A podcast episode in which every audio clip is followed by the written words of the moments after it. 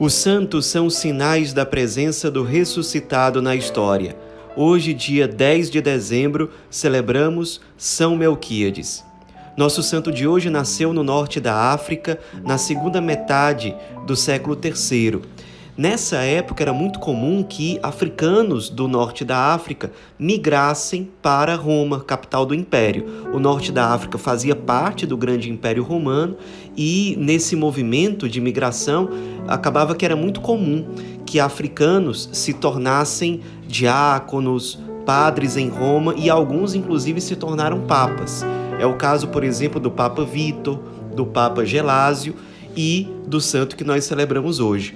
Nós não sabemos muita coisa sobre a infância sobre a juventude de São Melquíades. Sabemos que ele era africano, membro do clero romano e no ano de 310, com a morte do então Papa, ele acabou sendo eleito como sucessor de Pedro. Era uma época em que ainda havia perseguição aos cristãos no Império Romano. Inclusive, o próprio São Melquíades chegou a ser torturado para ver se ele negava a sua fé no Cristo, mas ele foi muito firme.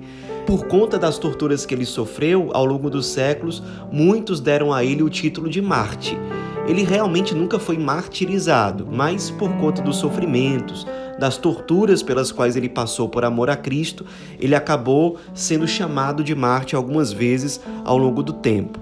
Ele foi um papa que pegou o final da época da perseguição aos cristãos no Império Romano e o começo da época de liberdade aos cristãos. Então houve a famosa batalha na Ponte Milvia sobre o rio Tibre, em Roma, no ano de 312, uma batalha entre Constantino e Maxêncio. Os dois lutavam pelo posto de imperador de Roma. Constantino saiu vitorioso, ele dedicou a vitória naquela batalha ao Cristo e ao Deus uno e trino, e por conta disso, ele decidiu, logo que ele se tornou imperador, acabar com a perseguição aos cristãos, inclusive dar uma certa proteção aos cristãos. Isso aconteceu de forma efetiva no ano de 313, a partir do famoso Edito de Milão. Então, o São Melquíades, a partir de então, ele teve uma ação muito importante. Ele primeiro lutou para reorganizar a igreja. As paróquias estavam muito mal estruturadas por conta de toda a perseguição, então ele fez todo um trabalho de reorganização das paróquias em Roma. Ele também teve uma ação muito importante para conseguir que o império devolvesse à igreja os bens e as propriedades da igreja que foram confiscadas ao longo do tempo. Então isso foi muito importante para esse momento de reestruturação das paróquias, da estrutura que ajuda a igreja a evangelizar. Ele também enfrentou vários problemas de heresias, especialmente o cisma de Donato, que foi algo que aconteceu ali no norte da África, em que alguns dissidentes passaram a ordenar certos homens a revelia do Papa, a revelia dos bispos legítimos da igreja. Então houve uma divisão da igreja ali no norte da África. São Melquides passou por essa provação. Infelizmente ele não conseguiu resolver completamente o problema. O problema perdurou durante praticamente todo o século IV ainda, mas ele enfrentou tudo isso com muita paciência, com muita coragem, com muita persistência. Ele também como papa nessa época de mais pacificação, digamos assim, ele, com o apoio de Constantino, deu início à construção da famosa Basílica de São João do Latrão, que é a primeira igreja construída em Roma. Isso foi um marco muito importante.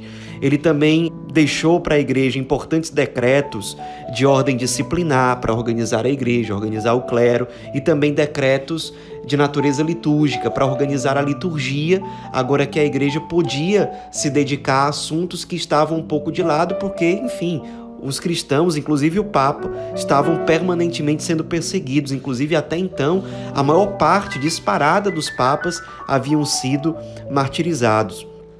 São Melquides também começou uma tradição de levar às diversas igrejas de Roma o pão consagrado na missa pelo próprio Papa, em sinal de unidade e da unicidade do único sacrifício de Cristo que nós celebramos como igreja na Eucaristia.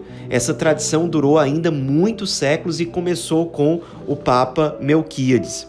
Ele foi papa durante apenas quatro anos, mas deixou uma herança muito positiva para o papa seguinte, que foi o Papa Silvestre.